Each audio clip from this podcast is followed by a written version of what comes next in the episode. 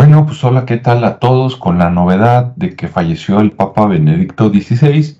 Y bueno, más allá de lo impactante de la noticia, que bueno, ya era una persona grande, ¿verdad?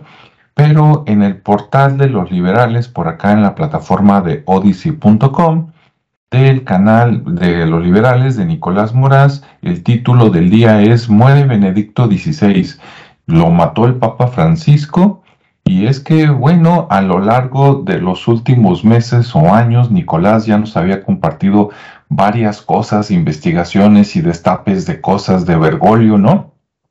Que parece ser que precisamente no es el que mejor representa a la, a la ética cristiana. Y bueno, está muy interesante este video, te invito a que lo veas y después tú sabrás, ¿verdad? Este, qué, qué crees y el tiempo el tiempo pues todo lo destapa, por lo menos una buena parte, ¿no?